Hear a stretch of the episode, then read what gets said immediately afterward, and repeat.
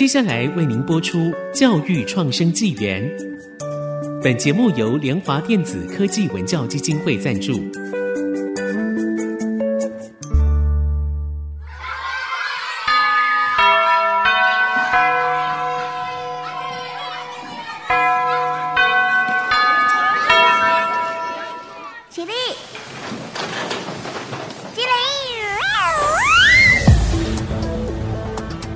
填鸭教育，多元思考学习，孩子的未来有无限可能。欢迎来到教育创生纪元。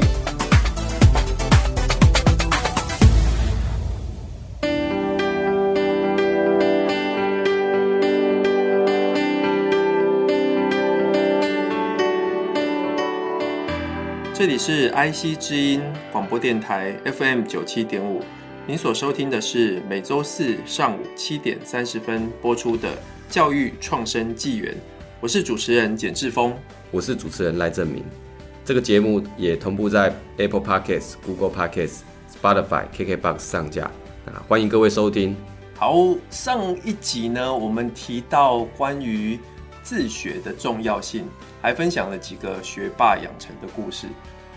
那这些学霸呢，他们其实都有一个共通的能力，就是他们其实很会自学。但自学这件事情呢，其实很多人都会说，以前可能还没有在讲自学这件事情的时候，很多人其实就会自学了。哦，那我觉得自学其实原本就是一个本能啦，只是如何。把它变成是一个有系统的学习，或者是那个成长的过程，如何了解自学的重要性？我我觉得这可能就因人而异了。那我想要先问一下阿敏，你在以前哦哦，就是你学生的时代，你什么情况下会自学？然后你都怎么自学的？坦白说，以前的话，大部分的的学习，因为在学校养成，大部分都是算自修。我们就以前就会认为那样子。自修，然后自己去去念国语数字社，这样子就是自学的概念。以前的概念就就是有一个空白课程啊，现在叫空白课程。对对。然后老师又说啊，你们看自己要念什么就自己念什么。对，以前我们就觉得说哦，这叫做自学。可是真正让我开始有一点自学的那种感觉，就是大概在大学三年级的时候。那其实那时候，其实我我们会问很多问题，然后就是看到很多东西都很有好奇心，最主要是出于好奇心，但。等你觉得说，哎、那这些没有人可以回答你，或者是说课本这个时候没有教的时候，你要怎么办？所以那个时候呢，我就开始想说，哎、那我是不是可以来做一本叫做《大明百科全书》，把我所有我我所遇到的事情，或者所听到的事情，或人家所讲，我觉得我很好奇，想要了解的东西，我就把它查下来，然后用 Word 把它整理成一个档案。然后最后呢，再拿去那个影印店哦，输出，然后输出完之后还把它胶装成册，这样我自己就把它命名叫《大明百科全书》。所以这个就是我我自己整个开始觉得有自学的概念感觉的的一个起点。哎、欸，我觉得很厉害。大三的时候，那时候应该是两千年左右吧？哦，哎、欸，二零零零二零三左右，差不多。哦、好好好，年纪都暴露出来了。呃，对了。大概是那个时候，其实 Office 大家也都算用的还算熟练的。是啊，是啊。哦，那我大学的时候其实没有这样的一个自学，没有像阿敏，阿敏算是比较认真的。我大学其实没有这么认真，所以我我是比较比较会问一些奇怪问题的那个，然后老师无法解答，我才就是说应该有一个这样的书籍是属于自己的书籍这样的。我也很会问一些奇怪的问题啊，会有一些奇怪的想法啊，是，但是老师也回答不出来，然后我就想说啊，算了，那 都没办法回答我，我也不想要去理解，就就去玩了。对，大家有空的话可以看一下我的那一本《解锁未来教育》的书，在讲我是如何从一个顽童变成一个每天在念书的学者哈。那我也想要讲一下我自学的开始，其实我自学呢。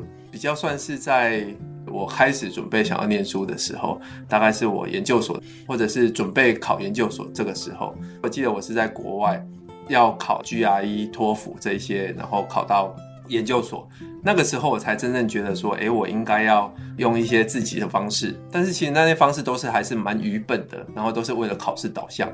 哦，那真正说呃会去做一个自己有兴趣的这些自学呢，可能真的就是到念研究所之后，然后比较晚期的时候了。那讲到自学呢，我必须讲，其实自学它应该要先有一些问题。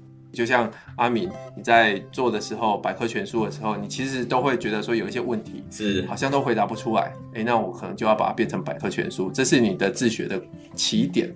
那我其实也是一样，就是会开始有一些问题，有一些想法，那我也会在用 Excel 来做笔记。之后呢，我会把它整理成系统。然后分享出来，这其实都是算比较晚期才开始这样做。那我后来才发现说，诶，原来这样的一个过程，就是提出问题、找出答案、整理成系统，然后分享。现在很多在讲这些自学的书啊什么的，其实都是这样的一个过程。所以简单来说，自学就是三个步骤：输入、思考、输出。好，那输出包括阅读、看影片。动手做，思考包括就是做笔记、整理思绪、练习，然后输出呢，就是你可以去教人家写出文章、录成影片，就像我们现在录的 Podcast。OK，好，我觉得这三段哈可能有点算复杂，好，那我们会一段一段的来解析给听众朋友来听哈。我们就先从最开始的输入好了。好，输入要怎么做？其实输入在自学里面就是一个阅读，阅读是最可以去做输入的。但是呢，在以前的九年一贯的年代，好像阅读没有像现在这么重视。大概拿到一本书都是从第一个字念到最后一个字。阿敏在学生时代的时候，有遇过老师会教你阅读吗？其实坦白讲，我一开始自学有受到刚才讲的从第一个字念到最后一个字这样所苦哦。我觉得不知道是不是我星座的关系哦，还是因为长期那样子被动学习、考试导向学习，所以就会觉得是说，呃，每一科每一个东西都要会，每一个东西都一定要满分的概念。所以每看到一本书的话，就觉得好像要从第一个字看到最后一个字。那基本上你就不太容易进入到那个状况，所以说其实到后来我们才发现说，有时候你也不一定要全部的念，你只要吸取或提取你所想要的部分就可以了。所以这样子我觉得也是一个像是一个自主的门槛的概念。如果你自主学习一开始也是让它全部这样子的话，那你如果没有办法继续下去的话，你很容易就会就会断掉。我觉得这也是很多人他对于没办法拿起一本书来念的这个很重大的阻碍吧。就是你看这本书，书那么多，至少少说就是七八万薄的哦，那大概中等就是十几万，啊厚的大概就是将近二十万个字。那这个你光一看就会觉得说哦，好累哦。对啊，而且你还会感觉就是你的进度好像要跟上，因为以前老师这样教就是呃你有固定的进度，可事实上。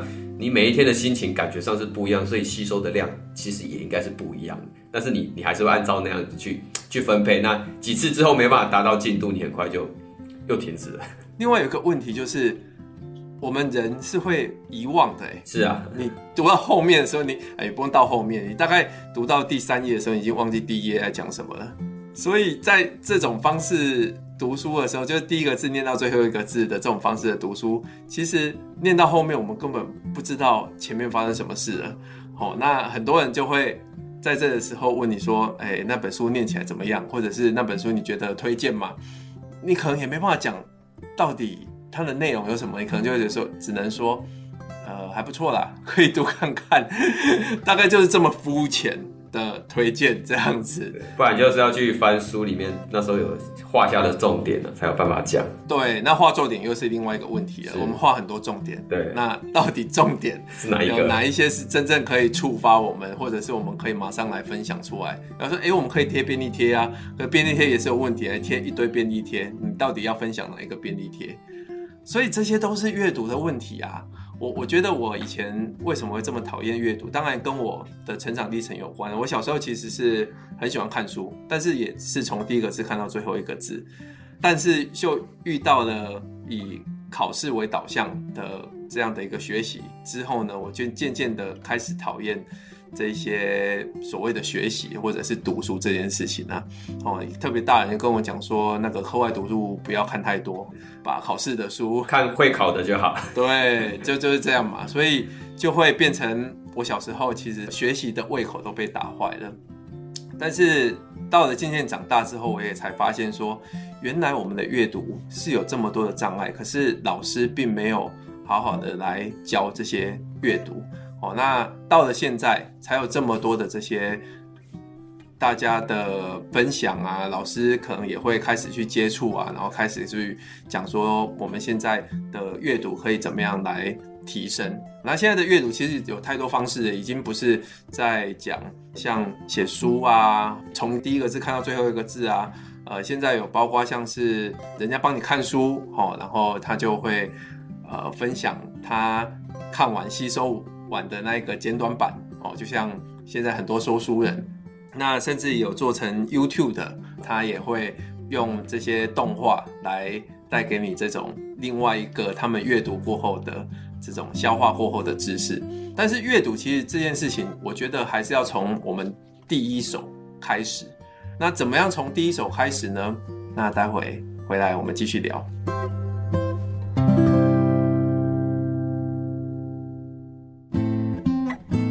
欢迎再次回到 IC 之音广播电台 FM 九七点五。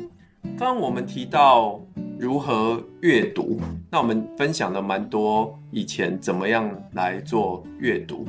那想要讨论一下，就是现在我们到底是怎么阅读的？阿敏现在都是怎么阅读的呢？其实坦白讲，我还是比较传统一点，我自己是比较喜欢用纸本的阅读。当然，电子是非常方便，可是。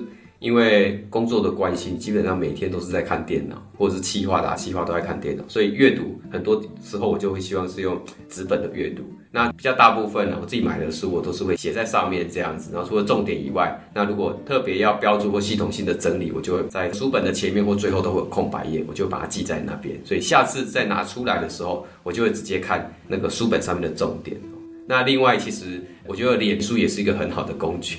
所以大家看到我的脸书下面可能留言就有很多东西，我不管是阅读报纸啊、阅读书本，有些我觉得重点的东西，我就会把它贴在我脸书相关的某一页的下面，这样。所以下次我只要再去回顾那个东西，我大概就会哎、又唤起那个书本某些部分的记忆，这样。哦，阿明刚刚提到就是直接在书本上面做笔记，然后有一些学习的成果或者是学习的过程，就把它记在脸书上面。这个方法很好啊，只是就是如果书不是你的话，那你都怎么办？哦，如果书不是我，当然就不能够直接写在上面，那我就得另外用，就开 Word 档案啊，然后或者是用另外一张纸把它给记录下来，就不会在那本书这样画。对，的确好像还是传统了一点。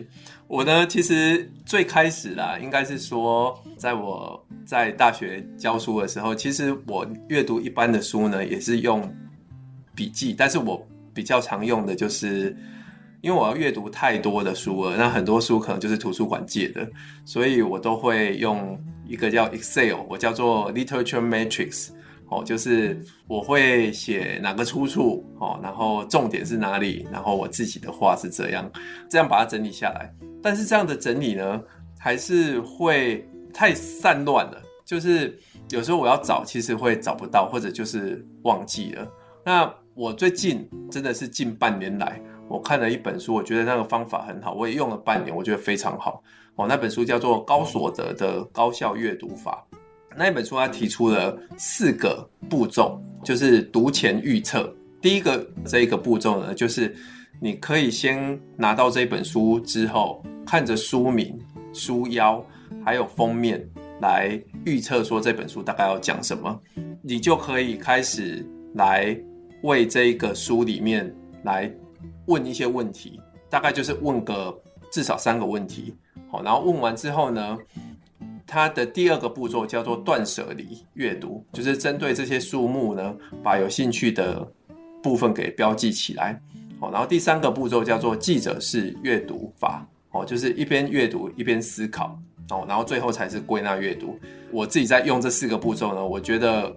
可能还是要融入我自己的一些方法了。我觉得这样读呢，还是没办法很流畅的阅读。所以我的方式呢，就是我一样阅读前，我会先问三个问题，至少，然后我就开始进行阅读了。哦，阅读之后，我就会特别找出那个内容是回答这三个问题的，然后一样就是用我的 Excel 把它记载下来。最后呢，我就会把它做成系统。哦，这个系统呢是我们第四单元的时候会来分享的。所以我大概现在在做很大部分，其实就是提问题、回答问题、提问题、回答问题。我的看书目前的状况就是这样。其实刚才峰哥有讲到蛮重要的，就是读前的预测，我觉得这蛮重要。因为一本书来的话，你不是就是只有全盘的吸收这样子。预测的话，其实让你去想想看你自己。所想的东西跟作者是不是有一样，或者是不一样？那一样当然也很 OK，可能英雄所见略同嘛。但不一样也不代表你的是不行的这样子。我觉得这个是一个很好的思考训练。那刚才其中一个步骤讲到说边阅读边思考，那这个部分我自己其实有一个方法叫做跑步的阅读法。常常在我运动前，我会先看完一段文章。然后看完之后，我就会去运动。那其实很多人说，在运动的时候，你脑袋不知道想什么。其实我脑袋其实就在思考刚才所看的东西。所以那一段就是运动思考的一个作用里面，只是我把它跟运动加在一起。那这个是我平常自己运动跟阅读跟思考做的一个结合的模式。哎，这样蛮好的哎，就是你看完那一段话，然后再去。细细的品味，对，没错。你用跑步的方式再细细品味，这这一点蛮好，给自己有一点思考的时间。哎，我觉得这个很棒。而且有时候很多的创意想法会在那个时候涌现出来，因为你在看的当下，坦白讲你是在吸收，可是你自己的想法没有办法跑出来。可是只要在那个跑步的时候，思考他给你的东西，像在聚焦，刚才说阅读所理解的东西以外，还有自己的东西就会加在里面，然后回来，如果还有一些新的想法的时候。你的想法跟书本的想法，创出新的想法，我会赶快把它写进书里面。对，这就是你所谓的发散思考。你在阅读的时候，你必须要收敛，之后呢，再去做发散。像很多有趣的或者有创意的这些想法，其实都是在发散思考里面想出来。比如说像牛顿最有名的例子，他是。坐在苹果树下被打到，他绝对不是在阅读书里面的时候，然后突然想到说啊，有地心引力的，他一定是在发散思考里面才会有这个创意出来的。所以我觉得刚刚阿明讲的，在跑步的时候可以来思考，哎，我觉得这个真的很有帮助。那我做的方式呢，其实就是我会把一本书从提问，然后找答案，然后就快速读完。这件事情来讲的话，我重点就是要快速吸收，所以像这样的一个书啊，快的话一个小时就可以把它读完。比如说我问两个问题或三个问题，然后一个小时我就把答案给找出来，诶，我这本书就读完了。哇，超快！那你会说，诶，这样会不会很多都没读到？对，很多都没读到，就是跳过去。可是你想想看哦，你即使一本书很仔细的把它从头读到尾。有没有可能，其实你读完之后你也忘光了？所以其实我觉得一本书里面，我只要可以提出三个我可以 take away information 的话，就是拿走的那些知识的话，我觉得这本书其实对我来说，它价值已经呈现了。所以我觉得一个小时让我可以去回答三个这本书我最感兴趣或者我觉得最重要的问题的话，其实这本书的价值已经够了。而且重点是我一个小时就读完了，所以。这也是这一本叫做《高所得者的高效阅读法》里面他讲到的，他用柏拉图法则二八法则。那二八法则呢，用在现在很多的企业或者是商业上面。商业啊，商业。对，那当然他们就是说，你二十 percent 的客户可以为你带来八十 percent 的利润。好，所以。这二八法则这样用，但是在阅读上面其实也有很多二八法则。比如说你阅读二十的内容，你就可以掌握其他八十 percent 的内容。这个要怎么样掌握呢？其实很多就是要你看完之后，然后你要融入自己的一个应用上面。比如说你看了三个问题的答案，然后你必须要去思考说，那在我的生活应用上面，我可以怎么样？来把这三个答案提供给我的这些资讯，来跟自己的生活去做应用。我觉得这一点才可以真正做到所谓的二八法则，而这个也是这本书里面的一个关键。好，那现在回到阅读，好了，阅读其实还有一个问题，阅读都是这么大本书，怎么样做快速阅读？阿敏是怎么做快速阅读的呢？刚才峰哥有谈到应用的部分哦，所以其实我的我的阅读也很喜欢跟应用做结合。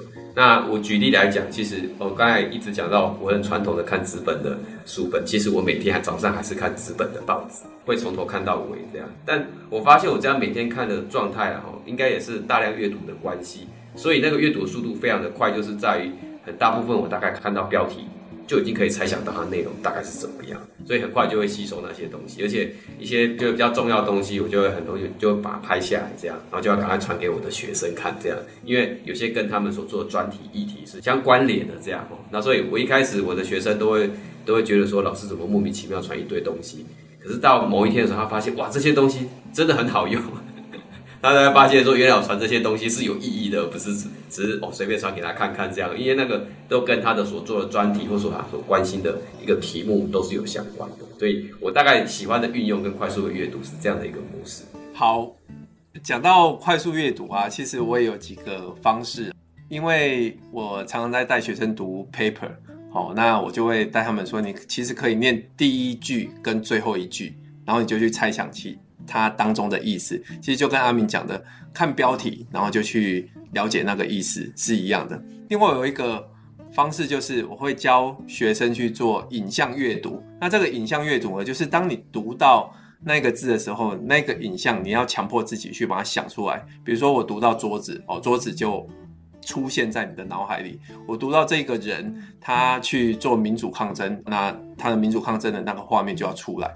像这样的影像阅读。一个一个把它弄出来的时候，你会发现你的阅读会很影像化，然后它就会变得很快。那你的思考也会随着那个影像会变得更具体。好，那因为时间的关系呢，我们必须要来做个总结了。今天的讲到的部分呢，第一个就是自学法，主要三个步骤：输入、思考还有输出。那另外高效率阅读四个步骤呢，就是提问、找答案、整理系统跟写成文章。那最后呢，如何快速找到答案？也就是读第一句跟最后一句，然后还有阅读标题及影像阅读法。这个是今天主要的一个摘要的部分。好，那我们今天的节目呢，就进行到这边。我们的节目呢，也同时会在 Apple Podcast、Spotify 同步上线，欢迎大家收听。那教育创生纪元，我们下周见哦，拜拜。拜拜。本节目由联华电子科技文教基金会赞助播出。联华电子科技文教基金会以行动播撒教育种子，支持地方创生，培育新时代必备的能力。